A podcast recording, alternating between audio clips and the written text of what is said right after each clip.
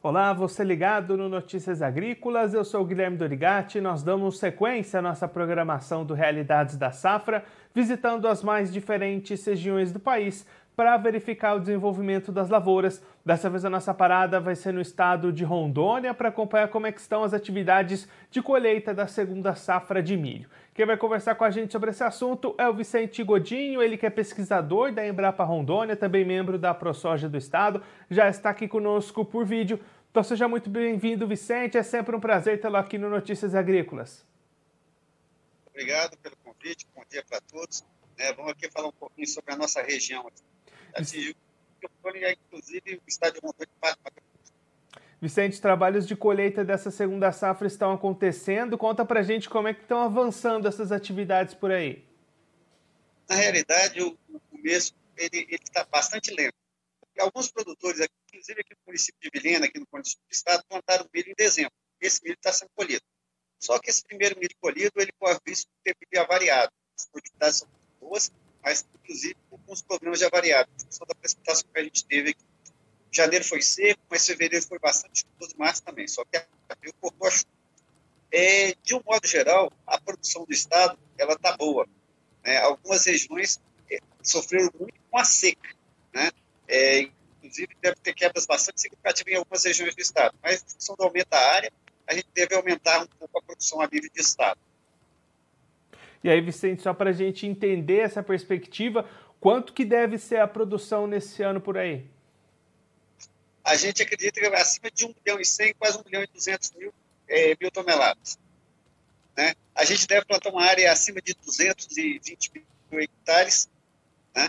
é, ou um número bem perto disso. A Conab não consigo captar esse número, mas indica, né, de acordo com os dados que a gente tem da ProSoja, que a gente deve estar perto desse número aí. Uma parte desse milho ele vai para a silagem, a silagem é muito interessante aqui no estado. A gente tem mais ou menos 10 a 15% do nosso milho é utilizado em silagem. Nós temos um rebanho, Rondônia, para quem não sabe, o, rebanho de Rondônia, bovino, é de mais de 16 milhões de cabeças. E parte desses animais hoje são terminados exatamente sobre regime intensivo.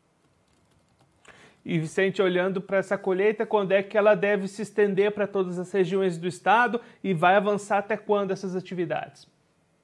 a gente acredita que até o final de julho a gente deve estar concluindo a colheita. E agora ela tende a se intensificar.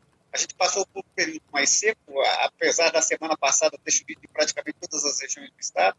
Aqui na região de Vilhena, por exemplo, semana passada teve regiões que mais de 140 milímetros. Né? Então, assim, o milho que estava perdendo umidade, ele parou um pouquinho de perder umidade, esfriou, e também a umidade ficou mais alta. Mas acredito que nos próximos 15 dias, praticamente todo o estado deve estar colhendo e aí está em velocidade máxima. A nossa velocidade de colheita ela é relativamente alta, que depende muito da nossa capacidade de recepção e armazenamento desse milho, muitas vezes até o escoamento.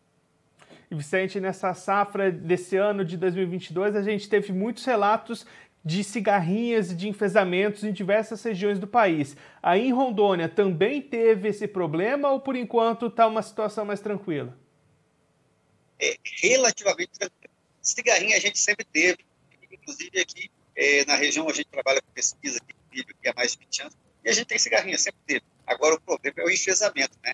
É esse parceiro, né, é indesejável que a cigarrinha arranjou, né? Que tem esse problema para a gente. O fato é que assim, a gente tem poucos relatos do Estado, apesar de ter acontecido com materiais mais sensíveis, né? mas de um modo geral, a cigarrinha aqui, se comparada a demais regiões do país, ela está relativamente tranquila. É, o estado de Rondônia, é interessante colocar isso, mais de 95% do milho produzido hoje já é em segunda safra. Ou seja, praticamente a gente não tem primeira safra de milho. Isso dificulta um pouco né, essa ponte verde para a cigarrinha da cultura de verão para a cultura de, de, de segunda safra. Então, assim, a gente entra com relativamente baixo potencial da praga quando a gente começa a safrinha. E, normalmente, no, o começo da safrinha, que é a fase mais crítica para a cigarrinha, é bastante úmido e desfavorece o desenvolvimento da mesma. Mas, assim, ela, ela com certeza vai se adaptar às condições do nosso estado e a gente estar preparado para ela. E aí, Vicente, se a gente for pensar para o lado financeiro do produtor, essa safrinha de 2022 tem uma boa relação de troca? O produtor vai conseguir aliar um, um bom resultado nas lavouras e também na hora da comercialização? Bom, os valores em reais estão bastante atrativos em relação aos anos anteriores. O grande problema nosso é o custo de produção que aumentou significativamente. Recentemente, nós fizemos aqui na semana passada, dia de campo, no qual a gente detectou que os custos de hoje eu precisaria pelo menos 72 sacos por hectare só para cobrir o custo de produção. E interessante colocar, o milho, quando a gente faz o custo de safra de milho, a gente tira todos os custos fixos da lavoura e joga para cima da soja. Então, assim, o custo do milho está muito perto de estar no limite, né, do azul para o vermelho. Então, assim, está é, tá um outro preço, mas os preços, principalmente de fertilizantes, são extremamente absurdos. E a gente falar em semente, tem gente falando em semente para a safra que vem em 50 reais o quilo de semente. É um número que assusta qualquer produtor. E Vicente, você comentou nesse patamar de 72 sacas por hectare nos custos. Hoje, como é que estão essas produtividades aí no estado? Está passando disso? Está ficando apertado? Como é que costumam ser as produtividades por aí? Veja bem, isso é um ponto bastante importante ser colocado. Porque aqui no sul do estado, que é a região mais antiga cultivada, bem próximo ao Mato Grosso, os produtores têm produtividades boas e, normalmente, ele tem conseguido bancar esse custo aí. Né? Produtividades hoje aqui, tem produtor teve relato de 170 sacos por hectare, mas no início da colheita. E agora 115 sacos agora também. Mas, assim, nós tivemos janeiro que foi muito interessante para a luminosidade, para a Vilhena. Nas demais regiões do estado, a gente também tem relatos de produtividade acima de 140 sacos. O grande problema é o milho que está plantado ali em março. Esse milho vai ser, infelizmente, que a gente tem que conversar com ele para entender. Eu mesmo sou agricultor e, com certeza, eu devo perder uma área bastante significativa. Devo perder quase 30% da minha área de cultivo esse ano em função da seca. Vicente, muito obrigado pela sua participação, por ajudar a gente a entender melhor esse cenário do milho aí em Rondônia. Se você quiser deixar mais algum recado ou destacar mais algum ponto para quem está acompanhando a gente, pode ficar à vontade. Bom, a gente torce para que a gente consiga né, entrar no mercado de etanol também, o Rondônia está precisando do mercado de etanol, e no mercado de troca de fertilizante. Uma das principais moedas de compra de fertilizante hoje no Mato Grosso é exatamente o milho. Muito brevemente, com o aumento dessa logística, nossa recepção de madeira, essa logística do Arco Norte aqui, a gente deve estar começando a fazer isso também. Troca de fertilizante, principalmente pelo milho. Isso com certeza vai valorizar o milho e vai fazer aumentar a nossa produção de milho.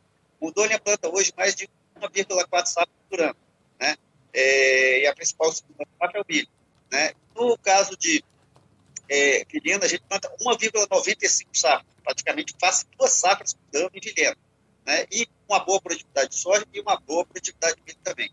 E com a, com a melhoria desses preços, com certeza as regiões, demais regiões do estado vão conseguir investir mais em, em fertilização e correção de solo e vão aumentar suas produtividades também e, é, com certeza, vão aumentar bastante a produção de dentro do estado de Rondônia.